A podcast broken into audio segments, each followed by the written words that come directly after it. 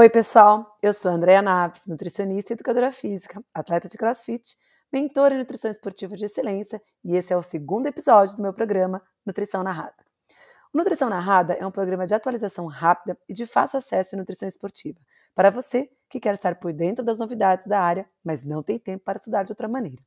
Assim, meu intuito com este programa é que, por meio de podcasts semanais, você possa se atualizar nos mais diversos assuntos que permeiam a nutrição, o exercício, a performance esportiva, o emagrecimento e a hipertrofia muscular.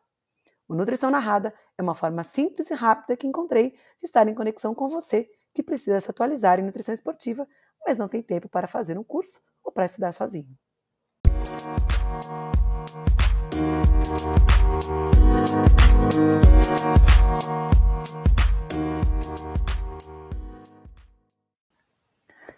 No episódio de hoje, nós vamos dar continuidade à discussão do posicionamento do Comitê Australiano de Esporte, que classifica os suplementos nutricionais e recursos ergogênicos a partir dos seus níveis de evidência. E hoje nós vamos discutir os suplementos de nível de evidência B, que são aqueles que possuem pesquisas relacionadas à melhora da performance esportiva, porém mais estudos são necessários para a gente efetivamente garantir a melhora da performance esportiva em atletas. Uh, os atletas podem usar esses suplementos, é importante se monitorar as situações clínicas desse atleta, mas mais importante é entender a individualidade que cada um deles responde a esses suplementos. Então, nós vamos começar uh, com os polifenóis dos alimentos, uh, que são os compostos, então, desses alimentos, que contêm propriedade antioxidante, que a gente sabe, propriedade anti-inflamatória.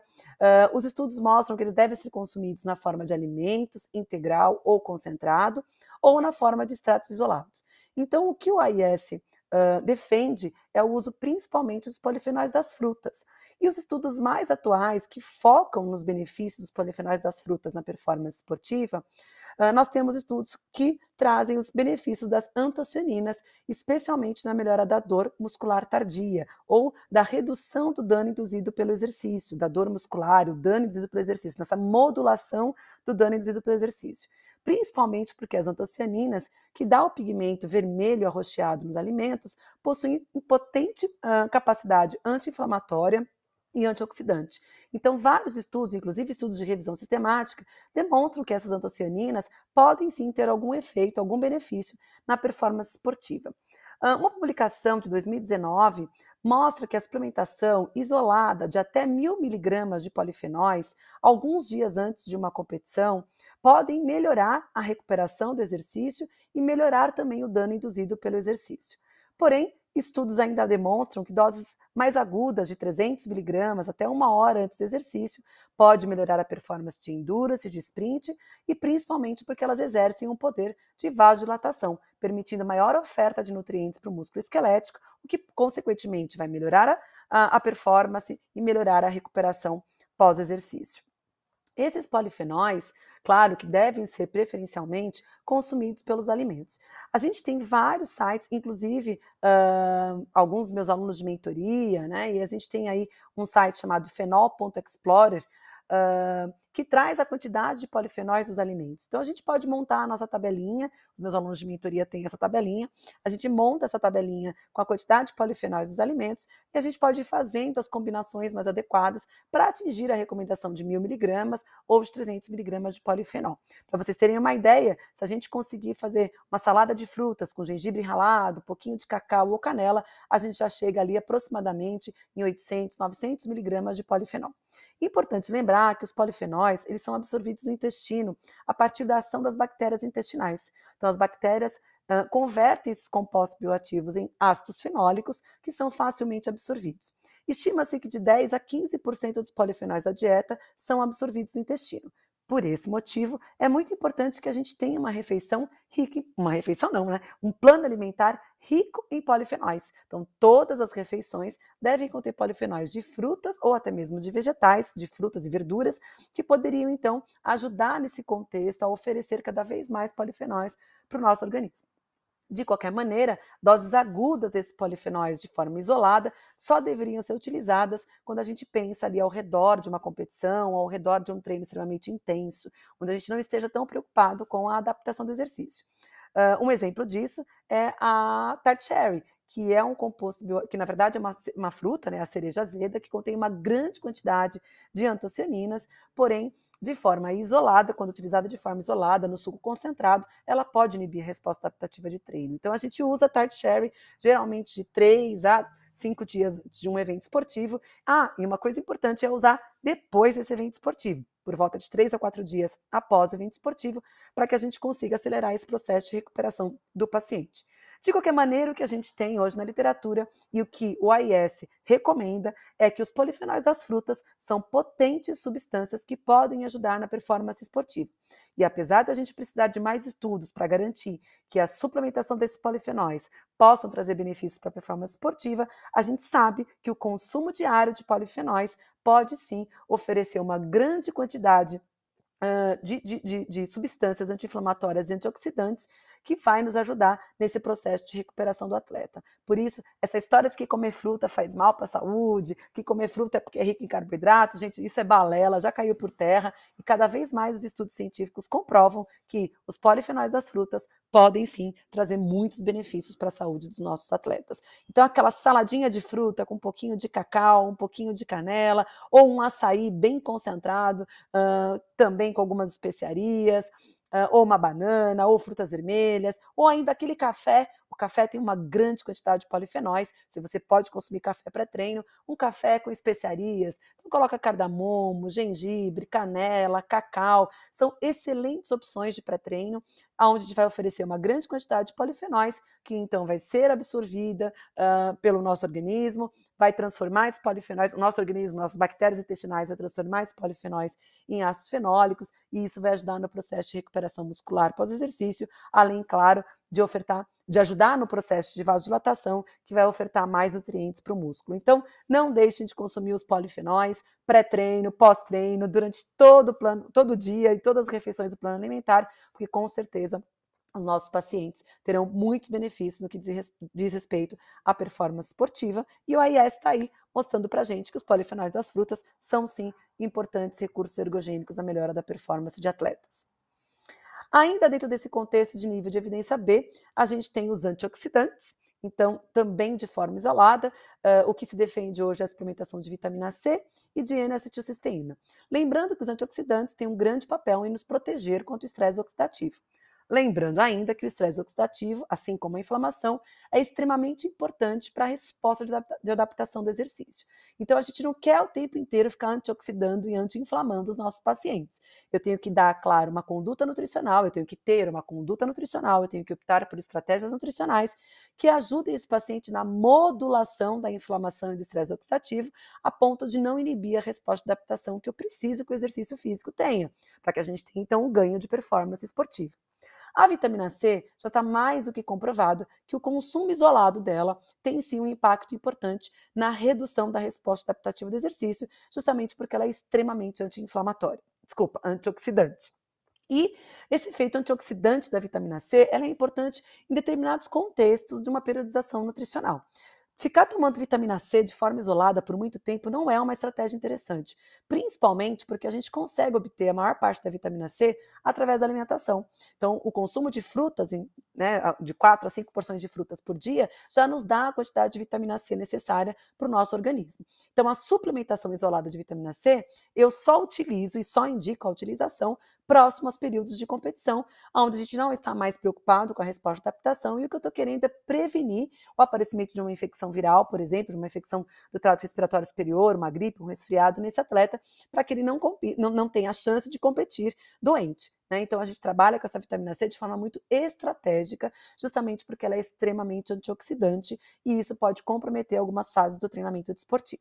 Então, se você quer usar vitamina C com seu paciente, faça a periodização de forma adequada e não deixe o seu paciente ficar tomando vitamina C de forma isolada durante toda a vida, como muito atleta e muito paciente a gente sabe que faz, né? Então, é muito importante que a gente consiga colocar para esse paciente que pela dieta a gente consegue suprir as necessidades de vitamina C e que, eventualmente, se ele vai participar de uma competição, muito onde o estresse vai ser muito intenso, né, um volume muito grande, uma competição de muitos dias ou até mesmo uma competição de muitas horas, aí sim faz sentido a gente utilizar a vitamina C ali no máximo dois, três dias antes e até alguns dias depois. Lembrando que as doses de vitamina C não devem ultrapassar 500 miligramas por dose, né? Uh, lembrando também que é muito importante que essa vitamina C seja de liberação lenta, porque a vitamina C de forma isolada, que não seja de, de, de liberação lenta, ela pode ser facilmente excretada pelo nosso organismo e ainda aumentar a produção de um radical hidroxila, que é o ascorbil, na verdade, de um, de um radical livre, desculpa, que é o ascorbil, uh, que é também um, uma substância pró-oxidante. Então, é muito importante que a gente pense sempre utilizar no máximo 500 miligramas por dose. Eu posso até utilizar duas a três doses ao dia, mas 500 miligramas de forma é, de liberação lenta, uh, sempre no máximo dois a três dias antes ou dois a três dias depois de uma competição, no, no caso aqui, né, de um evento esportivo muito importante, e nunca utilizar essa vitamina C de forma isolada em doses muito altas, como a gente vê por aí, uma grama, duas gramas durante muito tempo, principalmente em fases de periodização de treinamento, onde a gente quer a resposta adaptativa desse treino para ganho de performance esportiva. No entanto, então, vitamina C, nível de evidência B pelo AIS. Um outro suplemento antioxidante muito defendido aí na literatura e também pelo AIS é a N-acetilcisteína. A N-acetilcisteína, no caso a cisteína, é um aminoácido importantíssimo pra, é, como precursor da formação de glutationa. A glutationa é o nosso maior antioxidante endógeno, é produzido no fígado a partir de diversos aminoácidos, incluindo a cisteína. A glutationa, ela nos defende, a nossa defesa antioxidante endógena contra o estresse biológico, fisiológico e o estresse externo também, aos quais a gente sempre está exposto. No entanto, com o exercício físico, o aumento do volume de treinamento, a intensidade do exercício físico, a gente tem de forma aguda depressão dos estoques de glicogênio. Ou, desculpa, depressão dos estoques de glutationa, né? Então, a gente vai tendo depressão de, dos estoques de glutationa tanto no fígado quanto no músculo esquelético. E isso é esperado, porque se a gente está num estado de estresse pelo exercício físico, espera-se que a gente use a nossa glutationa endógena para modular o estresse induzido pelo exercício. Então, se o indivíduo tem uma dieta muito pobre em vegetais, em frutas, em cereais integrais ou pobre em proteínas e não tem uma oferta adequada de cisteína, consequentemente, ele vai ter sim um prejuízo na síntese endógena. Uma forma da gente monitorar a síntese endógena de glutationa é através do gama GT. A gama GT é um marcador laboratorial que, se tiver muito alta, mostra para a gente que esse paciente tem uma deficiência de glutationa endógena, porque esses aminoácidos, ao invés de estar sendo uh, destinados para a produção de glutationa, eles estão sendo destinados para a produção do gama GT. Então, gama GT muito alta está relacionado com alto estresse oxidativo, redução da síntese endógena de glutationa. Então, esse é um primeiro ponto importante. O marcador, avaliar através do marcador endógeno, como está o status antioxidante. É um dos marcadores, né, gente? É uma das formas indiretas da gente entender se o estoque de antioxidante desse paciente está adequado. De qualquer maneira, então, a N-acetilcisteína é um suplemento de nível evidência B pelo IS, justamente porque ele tem esse efeito antioxidante muito importante. Ele tem um efeito muito importante em nível mitocondrial, mantendo principalmente a mitormese, e também tem um efeito muito importante muscular, mantendo a sarcomese. O que, que isso quer dizer? O equilíbrio no funcionamento mitocondrial e muscular. Os estudos mostram que pode, que a suplementação de N-acetilcisteína pode ajudar principalmente a regular genes que envolvem nesse equilíbrio do funcionamento mitocondrial e da célula muscular. Tem efeito antioxidante, tem efeito anti-inflamatório e, de fato, a suplementação de 600 miligramas até 1.200 miligramas ao dia parece ser muito interessante quando a gente pensa em aumentar a defesa antioxidante endógena dos nossos pacientes. Uma questão importante é que os estudos não mostram uh, que a N-acetilcisteína possa inibir a adaptação do exercício físico. Então, teoricamente, a gente poderia usar a suplementação por mais tempo, diferente da vitamina C. Então, a gente poderia usar essa, essa suplementação por mais tempo, pensando nesse aumento da defesa antioxidante endógena desse paciente. Eu sou muito fã de N-acetilcisteína, Inclusive, existem inúmeros estudos mostrando a redução dos sintomas, por exemplo, associados com Covid, com SARS-CoV-2. Uh, então, pensando nessa modulação do sistema imunológico, da redução e na prevenção das infecções do trato respiratório superior, que pode acontecer com esse nosso, que na verdade os nossos atletas estão mais suscetíveis né, a essas infecções respiratórias, eu acho sim uma estratégia muito interessante a gente usar a N-acetilcisteína com os nossos pacientes.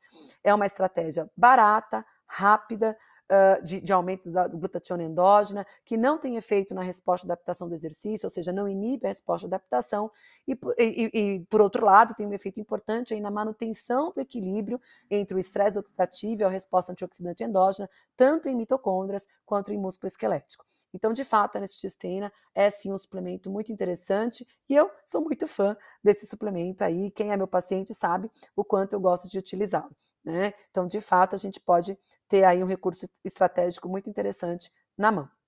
Os estudos mostram, principalmente, que a suplementação de N-acetilcisteína talvez ela seja mais eficiente para aqueles pacientes que já possuem é, uma, uma quantidade de glutationa endógena menor. Tá? Então, aqueles pacientes que já têm uma dieta pobre em verduras e legumes, em frutas, em cereais integrais, em proteínas de boa qualidade, é, não só proteínas animais, mas proteínas vegetais.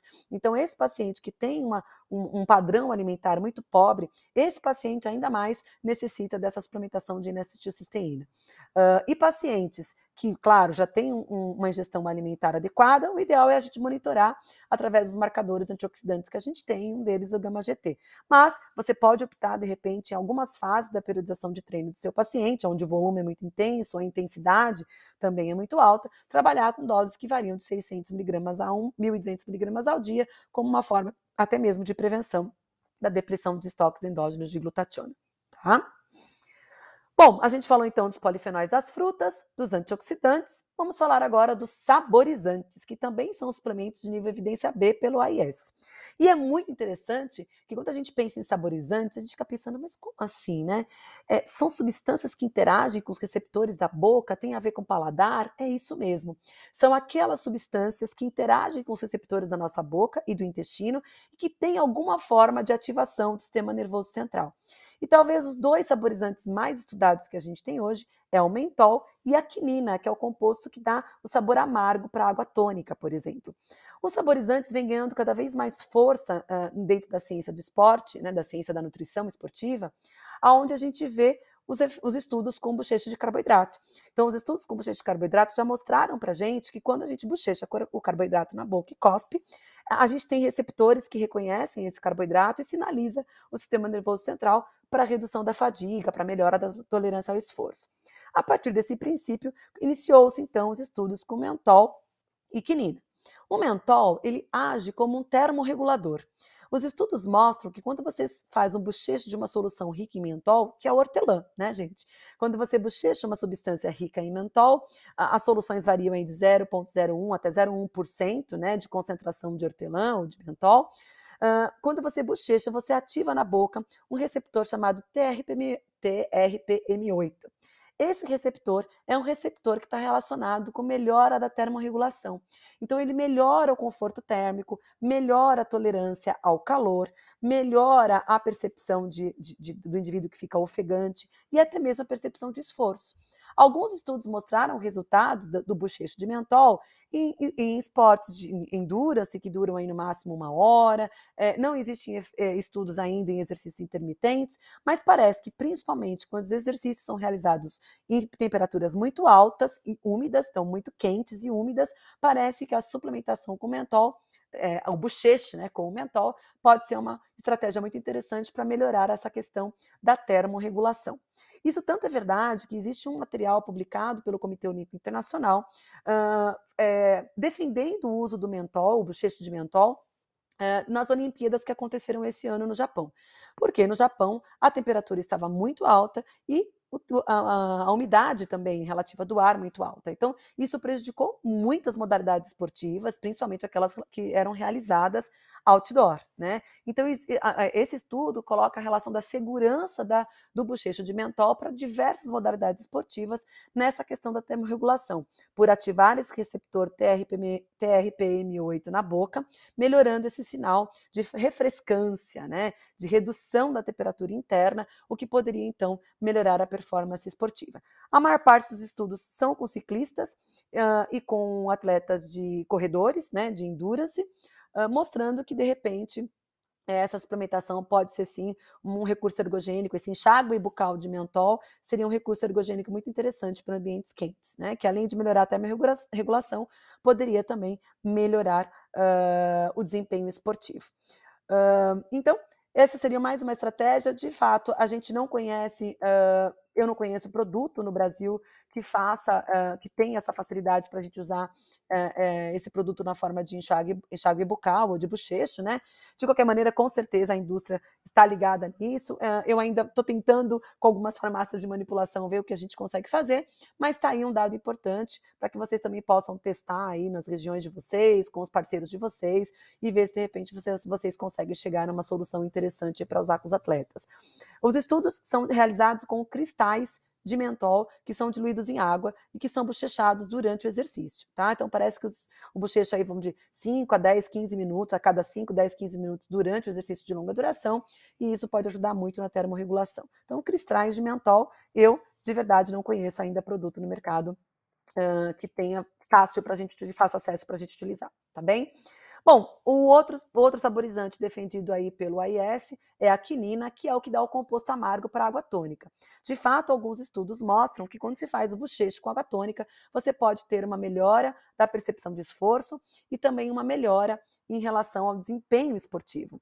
Uh, a única diferença uh, da quinina com mentol é que parece que quando você bochecha a quinina, você precisa também engolir a solução. Então, não poderia cuspir, como acontece com mentol e com bochecha de carboidrato, que você bochecha e depois joga fora. No caso da quinina, é importante que se faça o bochecho e depois engula uh, essa substância, que parece que assim uh, seria, teria um, um, efeito muito interessante ali na resposta de melhora da performance esportiva.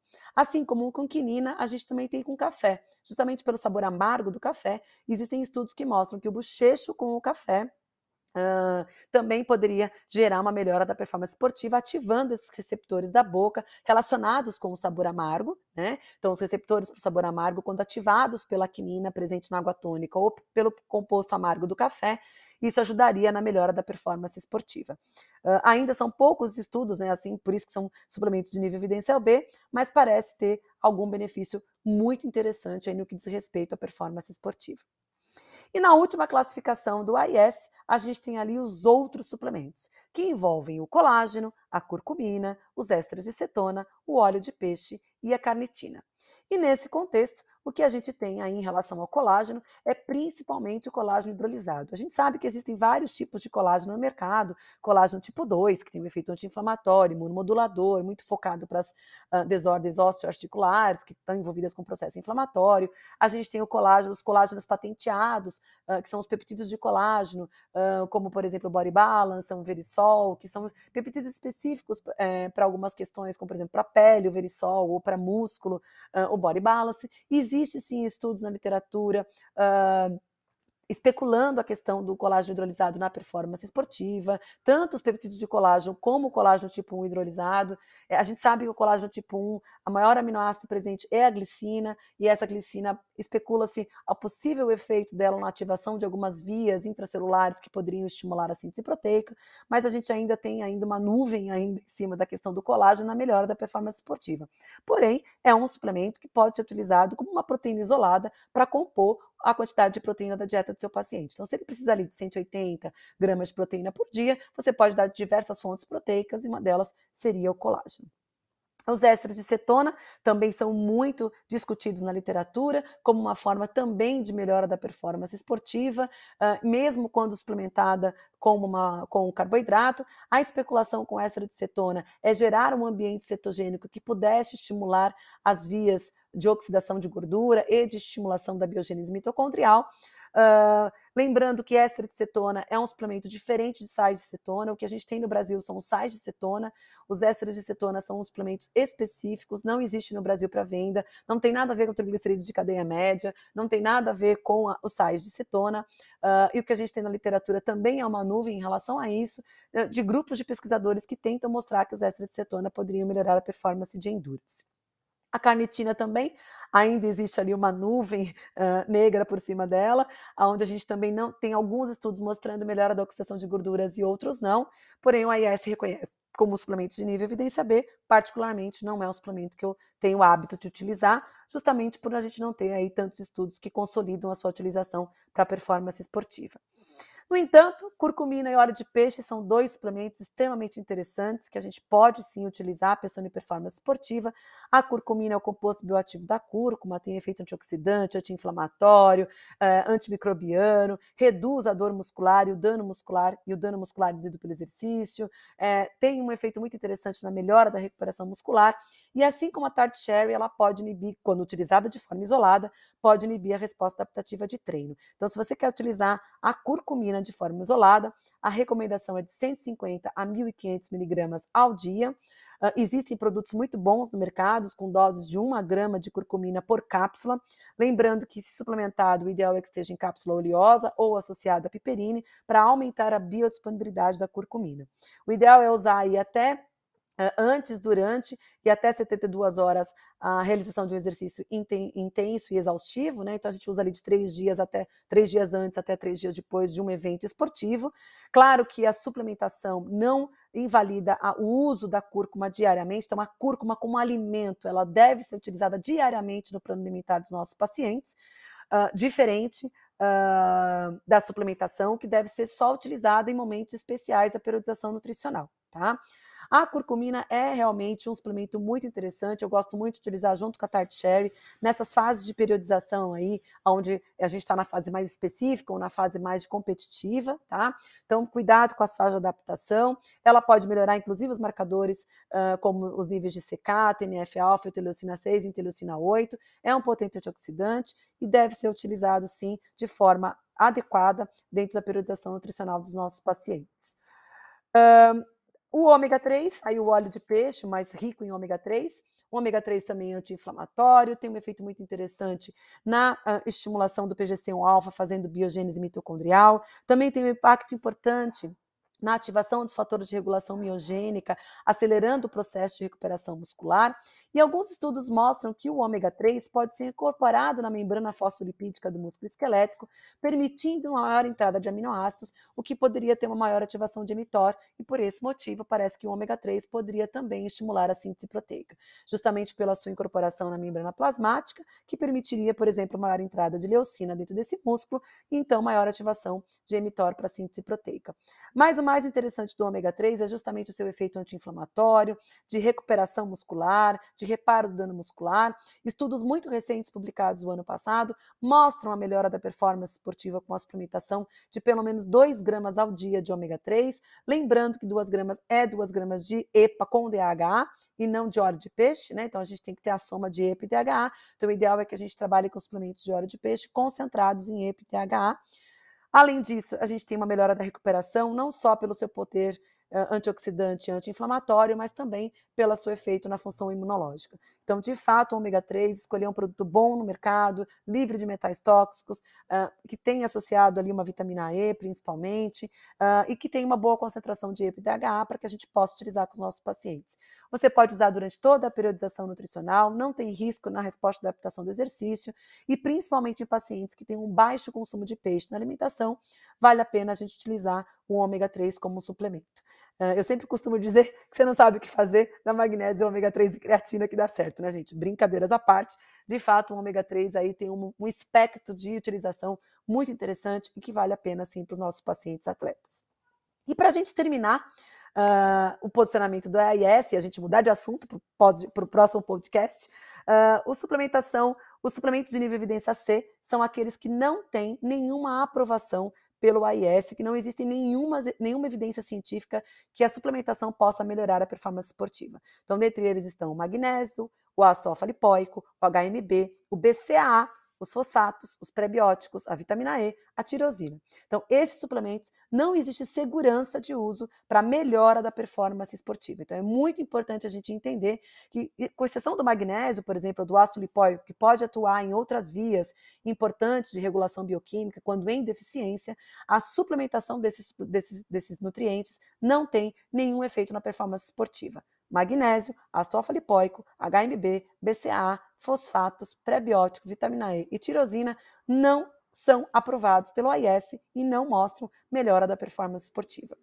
E para terminar, os suplementos de nível de evidência D são aqueles que são banidos com alto ou aqueles que têm um alto risco de contaminação com substâncias que podem uh, aparecer no teste antidoping. Né? Então a gente tem aí os estimulantes, os hormônios, os pró-hormônios, os SARMs, os agonistas beta-adrenérgicos, uh, os moduladores metabólicos. Então todos aqueles que estão presentes na lista da UADA, se você colocar no Google lá, uh, Agência Mundial Antidoping, você consegue encontrar o, o, documento mais recente da UADA e todos os, suplementos, os, os, os, medicamentos né, que são proibidos, que são pegos no teste antidoping. Nesse novo posicionamento da UADA, eles incluíram o triplos terrestre e a maca peruana, por serem produtos que podem estar contaminados com pré-hormonais e que poderiam, então, ser pegos no teste antidoping de atletas. Então, esses, essas, esses suplementos, maca peruana e triplos terrestres, para atletas, não são indicados o uso. Tá bem? Gente, eu queria muito agradecer a presença de vocês nesse segundo episódio do meu podcast. Eu estou muito feliz com a repercussão e eu espero vocês aqui no próximo episódio, no nosso terceiro episódio, na próxima segunda-feira, com o terceiro episódio do Nutrição Narrada. Espero que vocês estejam gostando. Manda o feedback lá no Instagram, nas minhas mídias sociais, nas redes sociais. Tamo junto. Qualquer dúvida é só me procurar. Um beijo grande, boa semana e bom trabalho para todos vocês. We'll be right